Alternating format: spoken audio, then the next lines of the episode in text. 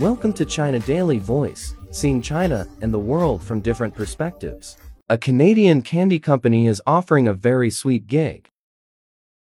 Candy Fun House, an online retailer of confectionery treats from chocolate bars to gummies and licorice, is hiring for a $78,000 a year work from home job as its chief candy officer. Duties include leading candy board meetings, being the head taste tester, and all things fun. Several thousand candidates have already applied for the position, which was posted on LinkedIn in July, said Chief Executive Officer Jamal Hejazi. He noted that he's been surprised by the number of golden ticket themed applications and the elaborate videos of entire families offering to share the tasting duties and salary.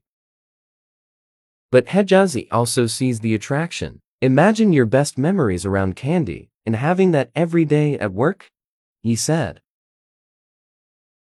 Candy Funhouse, based outside of Toronto, is headed by a quartet of 20 and 30-something siblings who grew up in the area and whose parents own donut shops and a local restaurant. My brother Mo, a candy head, founded it in 2018 and my mother was employee number two, said Hejazi, adding that he and a younger sister and brother later joined the firm.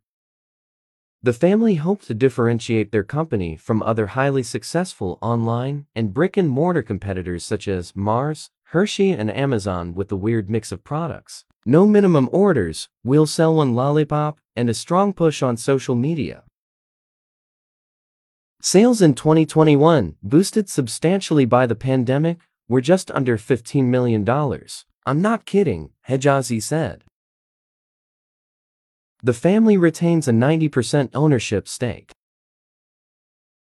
The company said the chief candy officer position is open to applicants as young as 5 years old, although parental permission would likely be required. Many parents have filmed their child filling out the application and posted it online.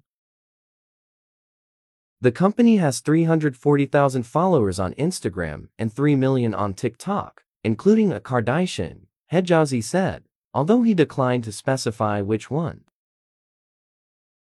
Right now, the company is prepping for Halloween, its biggest sales period last year. We have 40% of our stock and so far, Hejazi said. Last week, candy giant Hershey's reported that it will have difficulty meeting Halloween-related demand this year. Hejazi also noted that reports on social media claiming that the chief candy officer will be required to eat 3,500 pieces of candy per month are incorrect. That number represents the different varieties the company stocks. That would be 117 a day, Hejazi said. That's too many. That's all for today. For more news and analysis, buy the paper. Until next time.